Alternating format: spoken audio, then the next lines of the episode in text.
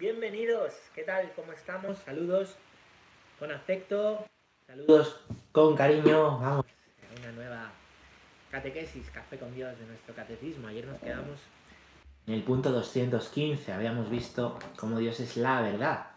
No dice que Dios es verdad, hay muchas cosas que sean verdad, claro. La verdad.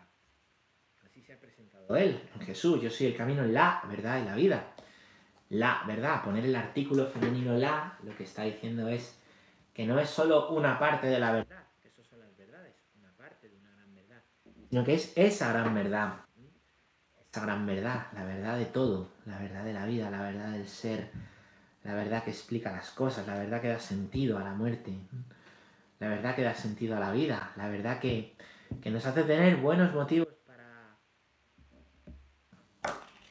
que nos hace tener buenos motivos para vivir. También unos buenos motivos para, para morir.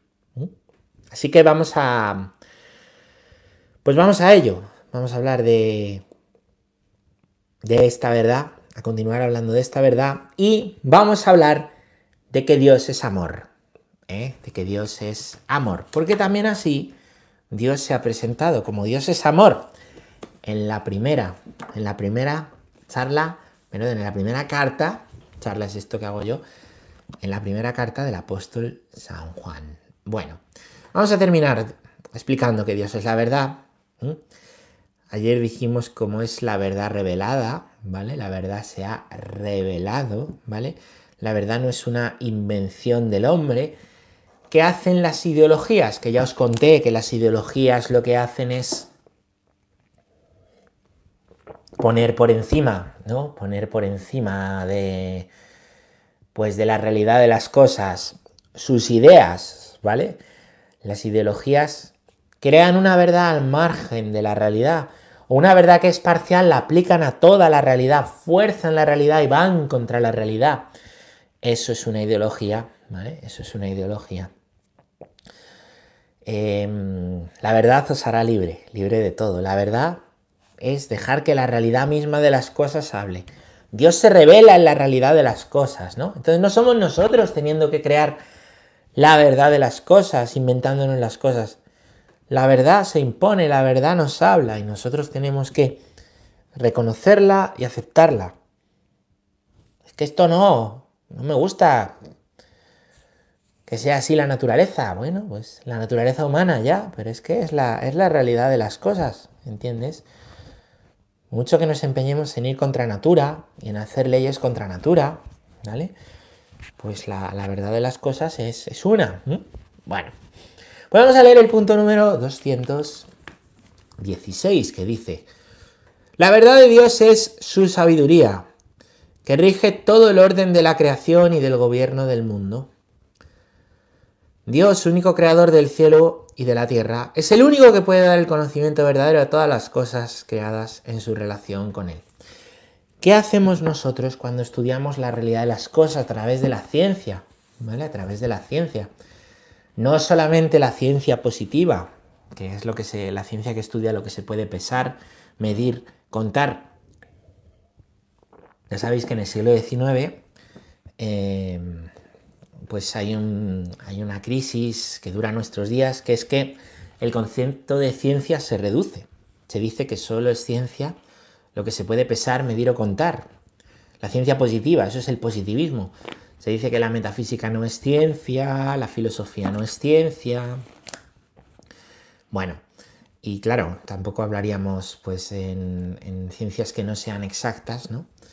Pues son tenidas como una categoría inferior. Nosotros lo que hacemos con las ciencias es conocer las cosas.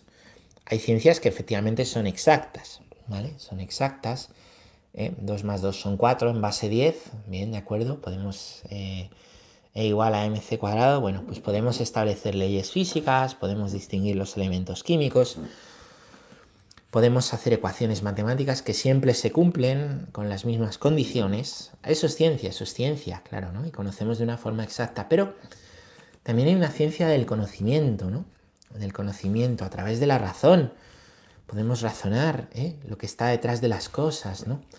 Eh, hay una ciencia que se crea en el siglo XX que se llama fenomenología, que es una reacción al positivismo, que lo que intenta es mostrar que detrás de la ciencia exacta hay eh, pues, pues también mucho que estudiar, ¿no? Los fenómenos que están detrás, ¿vale? Es un resurgir de la filosofía, la metafísica, lo que está más allá de la física, ¿no?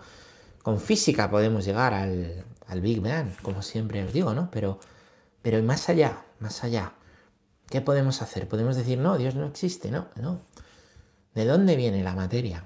¿Vale? ¿De dónde viene esa materia que luego se, se, va, se va desarrollando, se va expandiendo, ¿no? Bueno, pues eh, nosotros a través de la ciencia, que no es solo la ciencia positiva, vamos conociendo las cosas. Y conocer las cosas es ser partícipes de la sabiduría de Dios. Fijaros qué hermoso. Conocer la sabiduría de Dios. Esto es maravillosamente bonito, ¿eh? ¿Eh? Somos partícipes de la sabiduría de Dios. Es un error pensar que somos más sabios que Dios.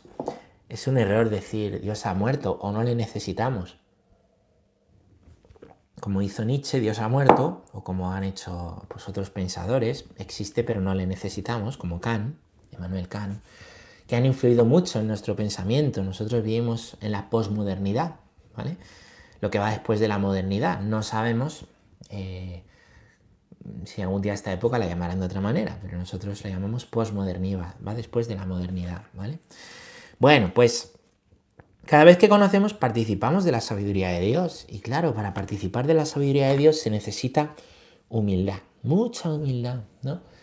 Mucha humildad, no creernos nosotros que por tener mucho conocimiento somos Dios, porque nosotros tenemos un conocimiento que hemos adquirido, ¿no? De la realidad de las cosas, de la naturaleza, de la verdad revelada por Dios, ¿no? del mundo que nos rodea, de la persona, la antropología, la, cosmovisión, la visión del hombre, la visión del mundo, eh, en base a la realidad de las cosas, ¿no? Pero porque también Dios pues permite y nos ha dado ese don para poder conocer, ¿vale? Nosotros conocemos de una manera finita, Dios conoce de una manera infinita. ¿Por qué? Porque nosotros somos limitados y es que la misma ciencia positiva nos vale para darnos cuenta que nosotros tenemos un conocimiento limitado, ¿vale? Nuestro cerebro tiene una capacidad limitada ¿eh? y nuestra vida tiene una duración limitada para poder conocer. Nunca podemos conocer todas las cosas, ¿no? Ni siquiera todos juntos. La suma de muchas partes finitas no es igual a infinito, ¿vale? Entonces todos los seres humanos, la suma del conocimiento de todos y de todos los hombres de la historia, no da como resultado, no da como resultado el infinito. Solo Dios tiene un conocimiento infinito. De manera que al conocer la verdad, estamos teniendo el conocimiento de Dios. Pero sé humilde para eso, ¿no? Bueno, punto 217, que dice que Dios es también verdadero cuando se revela. La enseñanza que viene de Dios es una ley de verdad. Dice Malaquías, profeta. Cuando envíe su Hijo al mundo será para dar testimonio de la verdad, dice Juan 18. Sabemos que el Hijo de Dios ha venido y nos ha dado inteligencia para que conozcamos al verdadero. La verdad no es solo la verdad de las cosas, la verdad que conocemos a través de la ciencia, según las cosas aparecen y se nos muestran, ¿vale? Con, eh, pues con las distintas ciencias. Hay una verdad que es revelada, que la conocemos no porque hayamos hecho pruebas científicas, sino en base a lo que Dios nos ha dicho, ¿vale? En base a que nosotros tenemos fe, damos a Dios una autoridad, creemos en esa existencia de Dios, que no es una existencia ciega, la fe no es ciega, esto alguna vez hemos tenido alguna catequesis de esto, cuidado que la, la fe no es ciega, a veces se dice la fe es ciega, no, la fe no es ciega. Hay testigos, hay acontecimientos concretos. Jesús de Nazaret ha existido, ha hecho milagros, ha muerto, ha resucitado. Hay testigos que lo han visto. No es una metáfora, no es un cuento, no es un mito. Eso se ha revelado a otros y a otros y a otros. Nos ha llegado a nosotros esa tradición con mayúscula. ¿Se acordáis de la tradición y las tradiciones? Eso es una tradición con mayúscula, que sujeta nuestras tradiciones, ¿vale? Pero eso, eso, ¿vale?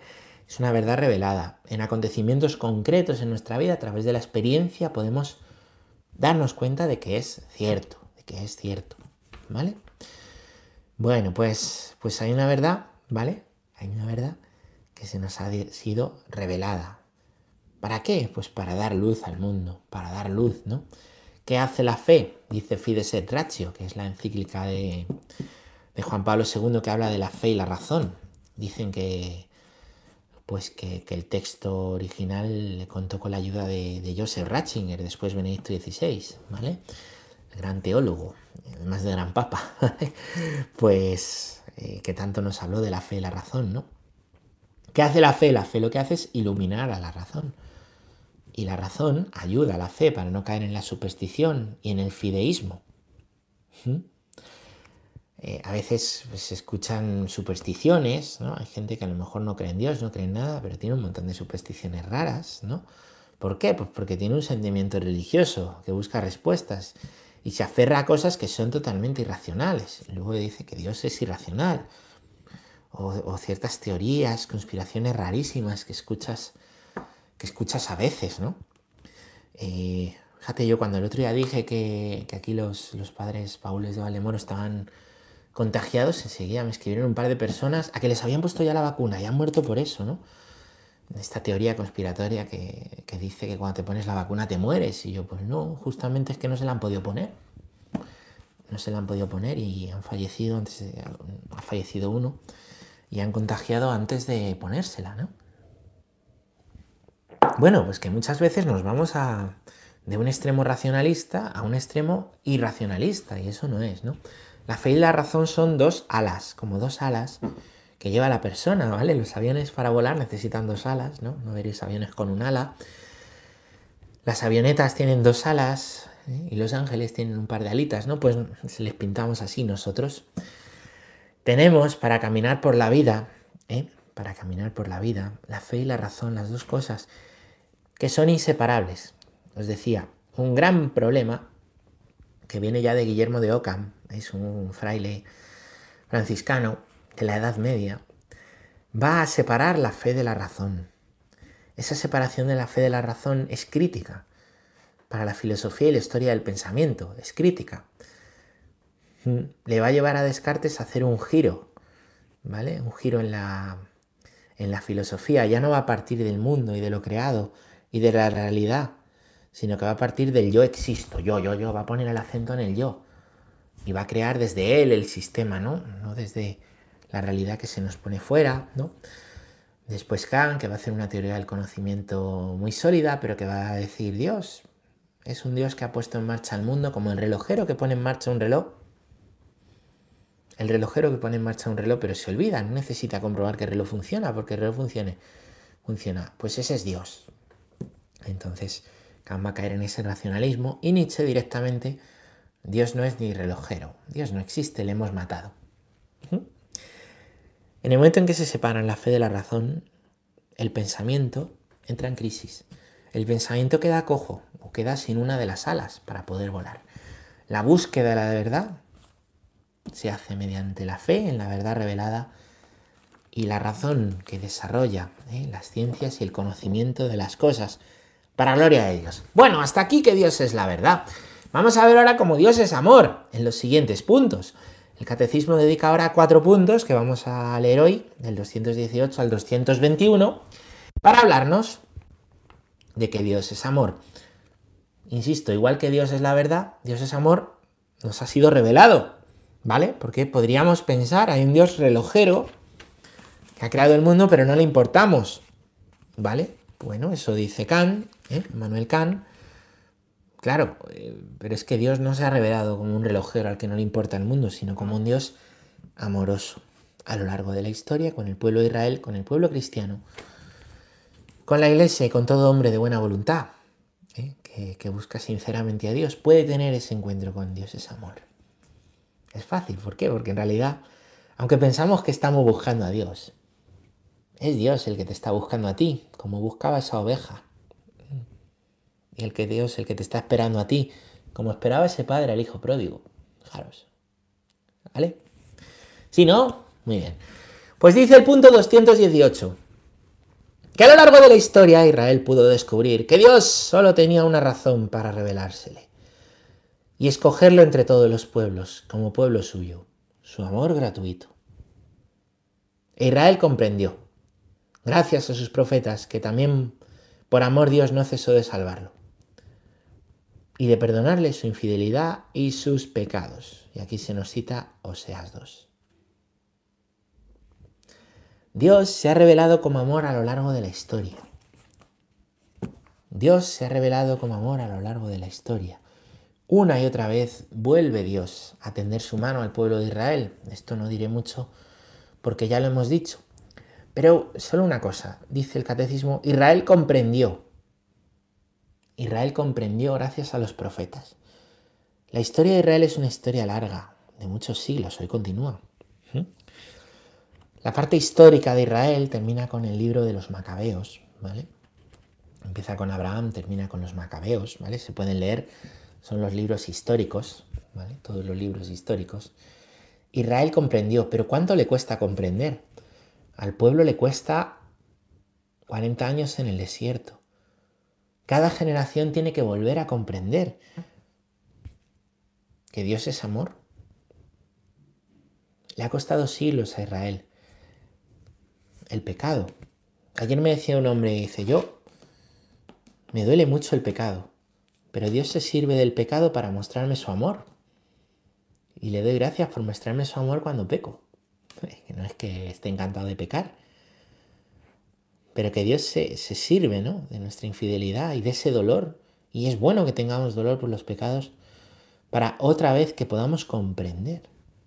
Por eso no hay que tomarse a broma el perdón de Dios, ni el amor de Dios, ni el bueno, ya, ya lo haré, ya me perdonará, ya. No, no, no, es que es muy serio. Es que lo que se nos da es para poder comprender. Lo que se nos da es para poder comprender y el amor de Dios es para poder comprender. Se ve muy bien, ¿no? En la educación, cuando a un niño se le educa con amor, que como os digo siempre, no es que todo valga, sino es decirle la verdad, porque el amor no se puede separar de la verdad, luego os hablo de eso. Dios es la verdad, pero Dios es amor. Entonces un Dios que le da todo igual, un Dios caramelo, un Dios tutti frutti, un Dios que, bueno, que es buenista, que todo está bien, que en el fondo no hay culpa, que no es Dios como se nos ha mostrado y no podría ser amor, porque eso va contra el amor. Tú quieres a alguien, quieres a tu marido, a tu mujer, a tu novia, a tu novia.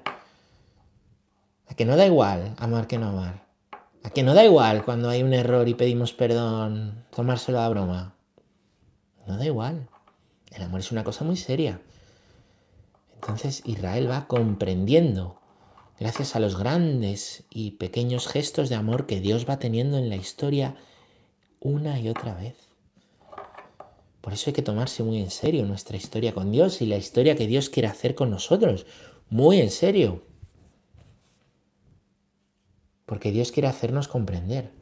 Cuando un niño ha sido educado, como os decía, en el amor, pues se ve, y en la verdad, claro, cómo va progresando y va madurando. En cambio, cuando la educación que ha recibido es odio, desprecio, eso deja heridas muy profundas, que a lo mejor le llevan de mayor, si no hay un cambio, una conversión, a imitar esos comportamientos. ¿eh? Amamos porque hemos recibido amor.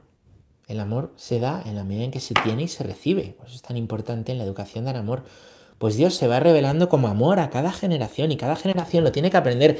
Y nosotros no podemos pensar que la transmisión de la fe, cuyo centro es Dios ha muerto y ha resucitado por ti, Dios ha muerto y ha resucitado por ti, Dios ha muerto y ha resucitado por ti y por mí, por todos, por cada uno. No podemos pensar que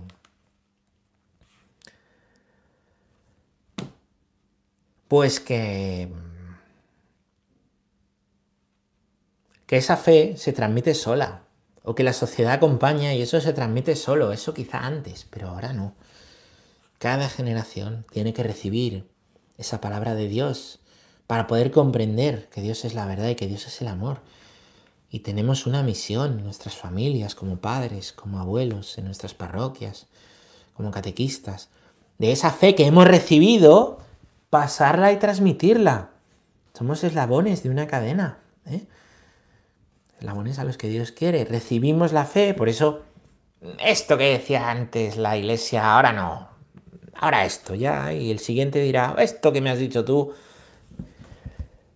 que era muy progre en tu época, ahora es muy carca, que eres un carca y un carroza. Sí, hombre, yo era súper progre antes. Ah, ¿Qué pasa? Que cuando nos apoyamos en la ideología en vez de en la verdad de las cosas y en la naturaleza, en la realidad de las cosas, lo progre mañana es carca. Entonces no hay que hablar, lo que hay que hablar es de la verdad de las cosas y eso hay que transmitirlo. Y el primer lugar es nuestra familia. Qué importante es rezar con los hijos. Qué importante es hablar de Dios a los jóvenes, a los niños. Qué importante es ayudarles y enseñarles a rezar ellos. Nos creemos que lo más importante que se le puede dar a un joven o un niño es una buena carrera y el dinero para... Y lo más importante que se les puede dar es la fe, el mayor regalo. ¿Por qué? Porque podrán tener muy buena carrera y mucho dinero.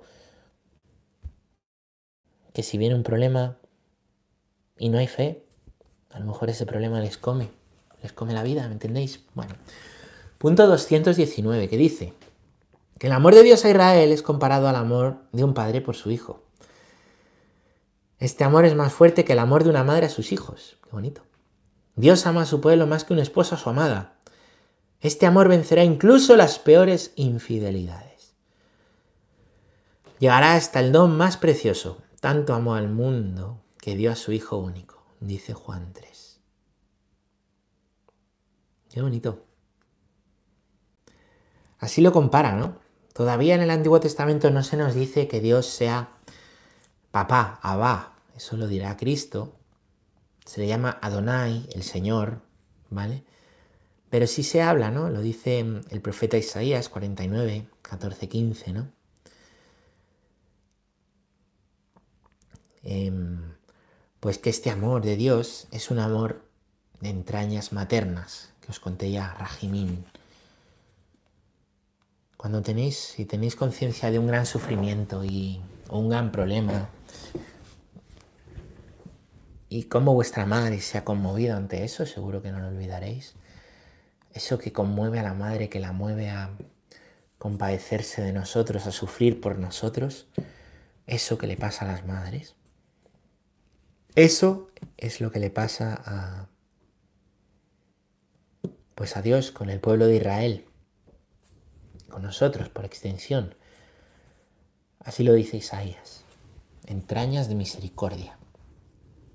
Tanto amó Dios al mundo, tanto amó. Se compara también, ¿vale? El amor madre-hijo. Tanto amó Dios al mundo, pues lo podemos comparar y lo compara también la Biblia con un esposo con su amada. El cantar de los cantares, lo podéis leer, aparece en muchos sitios, ¿no? Un esposo con su amada. Es tremendo, el libro del Apocalipsis acaba con las bodas del Cordero, que es la boda de Cristo con su iglesia. Así ama Dios, el esposo con la amada. Ayer hablaba con un hombre de, en la parroquia, Francisco, ¿no? Es un catequista de adultos, focolar, del movimiento focolar, a lo mejor alguno que es focolar majísimo, ¿no? Que lleva toda la vida, tiene 80 y algo años, lleva toda la vida evangelizando, eh, incansable, ¿no? Su mujer es buenísima, ¿no? Nines. Y ahora está pues más enfermita, ¿no? Y le llamo, Francisco, ¿qué tal está tu mujer? Me dice, cada día más guapa, padre, cada día más guapa. Tiene 80 y algo años, me dice, cada día está más guapa. Jolines, digo, esto es un hombre, macho. Esto es un hombre. Pues, pues eso es lo que nos dice Dios, lo que nos dice la palabra de Dios. Así ama Dios al pueblo, como un esposo a la esposa, como un esposo que ama bien a la esposa, que busca su bien, que la alaba, que la quiere, que la defiende, que la protege, que no la ridiculiza, que no la maltrata. Incluso que, que perdona, ¿no?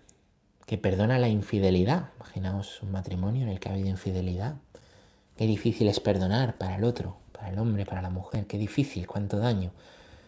Pues Ezequiel o el mismo profeta Oseas nos muestran a Dios hablando del perdón de la infidelidad. Dice Dios que el daño que a veces le ha hecho el pueblo es tan grande como una infidelidad. Es un lenguaje para que podamos comprender. Se comprende bien, ¿verdad? Y tanto amó Dios al mundo que envió a su Hijo único ¿Habéis visto el pasaje de Abraham? Cuando Abraham, creo que es Génesis 12 o 13, bueno, no me acuerdo, Génesis algo que... No, más, más adelante, Génesis 14 o bueno, no sé. Cuando Abraham lleva lleva a Isaac. Le dice Dios, oye, sacrifícame, sacrifícame a tu hijo. Y van los dos para arriba, vamos a sacrificar un cordero. Ay, ¿dónde está el cordero, papá? Dios proveerá. Dios proveerá. Y va con la leña cargando, que es una imagen de la cruz, la leña. Monte arriba con la leña, monte arriba con la cruz. Sufrimiento. Abraham estaba dispuesto por Dios a entregar a su único hijo. Y Dios dijo, quería probarte, Abraham. En realidad, aquí está el cordero, pero veo el amor que me tienes. Y a veces decimos, joder, ¿cómo Dios consintió? ¿Cómo Dios puso en esa prueba a Abraham? No entendemos cómo eso está unido al Nuevo Testamento. Y en el Nuevo Testamento el Padre, Dios Padre, es Abraham. Y el Hijo es Jesucristo. Y ahí el Cordero ha sido el mismo Isaac, ha sido Cristo. ¿Cuánto sufrimiento tenía Abraham cuando iba monte arriba con su hijo?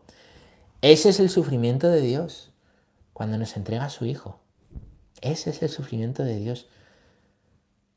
Solo que aquí el hijo sí es sacrificado por ti y por mí, el querigma, y resucitado. Punto 220. El amor de Dios es eterno, porque los montes se correrán y las colinas se moverán, mas mi amor de tu lado no se apartará. Con amor eterno te he amado, por eso he reservado gracia para ti. Qué bonito, y esto son dos cosas del profeta Isaías. ¿eh? Dios es eterno, ya lo hemos dicho. El antes y el después. Dios ha creado el tiempo. ¿eh? Es eterno, es eterno. Su amor es eterno. Su amor es siempre. Dice la palabra de Dios que desde el seno materno ya nos quería. Ya nos quería. ¿Cuántos niños hoy son descartados del seno materno? Porque son un problema, porque van a molestar, porque van a arruinar la vida, porque nadie apoya a esa madre a tenerlo, porque la sociedad nos dice que, bueno, que ahí no hay persona.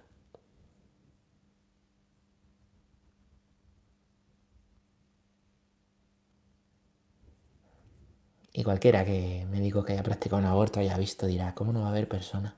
¿Cómo no va a haber persona? Es que está todo. Pues el amor de Dios es eterno. Todo pasa, dice aquí los montes y las colinas. Qué curioso. Los montes se correrán, las colinas se moverán. ¿Cuántos años tiene el mundo? Ahora que estamos con esto de los terremotos de Granada, que un saludo a los amigos de Granada, ¿no? Veíamos qué miedo, ¿no? Estas noches habéis pasado. Entonces había una explicación, otro día en el periódico la estuve leyendo de cómo las placas se van moviendo, entonces por eso hay terremotos.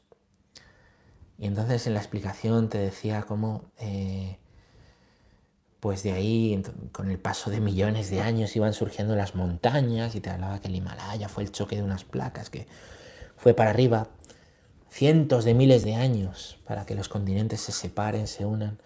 Pasa el tiempo y parece que nada se mueve pero todo está en constante movimiento. Y pasan cientos de miles de años y se hacen valles y se hacen montañas y todo se mueve. Pero el amor de Dios no se mueve porque no se aparta de ti. ¿Cuántos años vas a tener tú? No creo que cientos de miles. 30, 40, 80, 100. Más de 120 no creo que vivamos ninguno. Y el amor de Dios nos aparta de tu lado, dice la palabra de Dios. Por eso he reservado gracia para ti.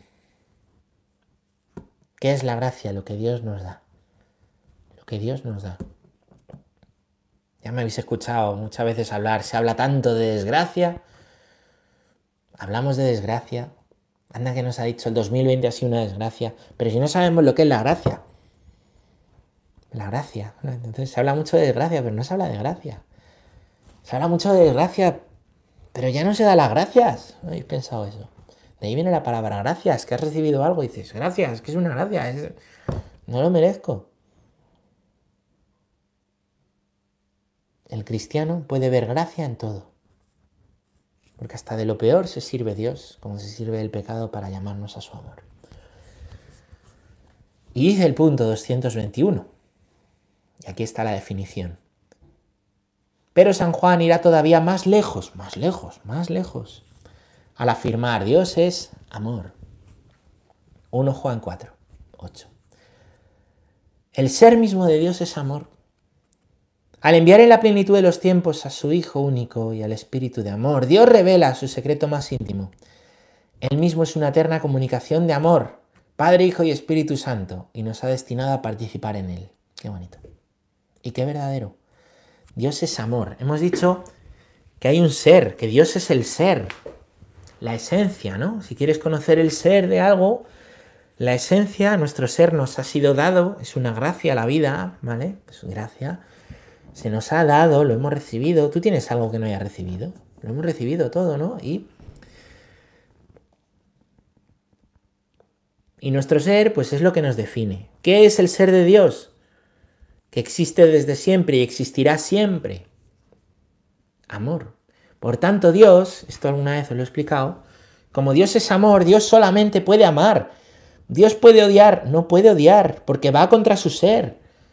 Es como yo no, puedo hacer un círculo cuadrado, porque es una contradicción. Pues Dios que es amor no puede odiar, Dios que es amor no puede romper sus promesas, porque va en contra de su ser. Dios no puede hacer nada contra su ser. Dios solamente puede amar, de manera que en todo podemos encontrar la caricia del amor de Dios. En todo en absolutamente todo. Y eso ayuda mucho a reconciliarse con la propia historia, a ver que Dios amor estaba amando con entrañas de madre, estaba entregando a su único hijo por ti, en tu propia historia, en aquello más oscuro, en aquello que no entiendes, en aquello que te ha dolido, en aquella muerte, en aquella enfermedad, en aquello... ¿Dónde estaba Dios? ¿Dónde estaba Dios? Quizá no le sentías. Quizá no le sentíamos. Es duro esto, es muy duro, ¿eh? pero estaba amándote. Y eso se descubre, y eso a veces se descubre a posteriori, y te puedes reconciliar con tu propia historia. Por eso la propia vida hay que leerla, si quieres leerla desde Dios, hay que leerla desde lo que Dios ha dicho de sí mismo, no desde tu proyección de Dios, no es que desde lo que a ti te parece. A veces decimos, ¿cómo Dios me va a querer tanto? Pues es porque yo no podría querer tanto a nadie. Entonces me proyecto ¿Cómo Dios va a perdonar esto? Pues es que yo no me perdono en realidad. Y nuevamente cuando me encuentro con alguien que dice, Dios no me ha perdonado, es porque les queda un sentimiento de culpa, porque quizá ellos no se han perdonado o no serían capaces de perdonar eso. Y es verdad que hay procesos de comprensión, como el pueblo de Israel tiene su proceso de comprensión y puede llevar tiempo. Nos escandaliza, ¿no? Dios. Nos escandaliza Dios, pero, pero muchas veces es porque proyectamos nuestros límites como si fueran los de Dios.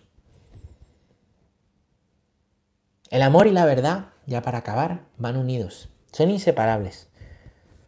La verdad es que Dios es amor, un amor fuerte. Un amor entrañable, pero un amor serio, que no dice ahora sí, ahora no. No un amor blandibludo, ahora lo siento, ahora no. Podemos confundir un amor sentimental con un amor verdadero. ¿no? Estos conceptos de amor y verdad van unidos. Tiene una encíclica el Santo Padre Benedicto XVI que se llama Caritas in Veritate, la caridad en la verdad. Es que el amor brota de la verdad, de la verdad de las cosas. Servidores de la verdad, eh, dice San Pablo, servidor de la verdad, soy servidor de la verdad. No somos poseedores de la verdad, la verdad nos posee a nosotros y nosotros, en la medida en que decimos la verdad, servimos a la verdad, somos servidores de la verdad y de Dios, en la medida en que predicamos con el ejemplo, la palabra o el silencio la verdad. Pero esa verdad no está separada del amor, siempre con caridad, siempre como Dios hace. Con el perdón, con la escucha, con la entrega, con la fortaleza, con la sabiduría del amor, un amor serio, un amor fuerte. En Dios se unen las dos cosas. Dios es verdad, en esencia, Dios es la verdad. Dios es amor, en esencia, Dios es amor. Dios es amor verdadero o Dios es la verdad del amor. Bueno, Pues esto que parece tan abstracto, os animo a aterrizarlo en la propia vida. A veces confundimos el amor con la verdad y dejamos de decir la verdad o vivir la verdad por unos sentimientos determinados. A veces nos ponemos muy celosos de decir la verdad, pero se nos va el amor de lado y hacemos, ideologizamos la fe. O nos hacemos maestros de la ley, de estos que condenaban. Son las dos cosas. Ser cristiano es aprender a vivir las dos cosas. No es o la verdad o el amor. Son las dos cosas. Las dos cosas. Y el amor verdadero brota de la verdad de las cosas. Y estamos buscando a Dios, y es una caridad verdadera, cuando servimos a la verdad, no cuando servimos a nosotros mismos, a nuestra apetencia, gusto, sentimiento de turno. Pues hasta aquí, aquí lo dejamos. Muchas gracias, espero que haya sido de ayuda y nos vemos en la siguiente catequesis. Gracias.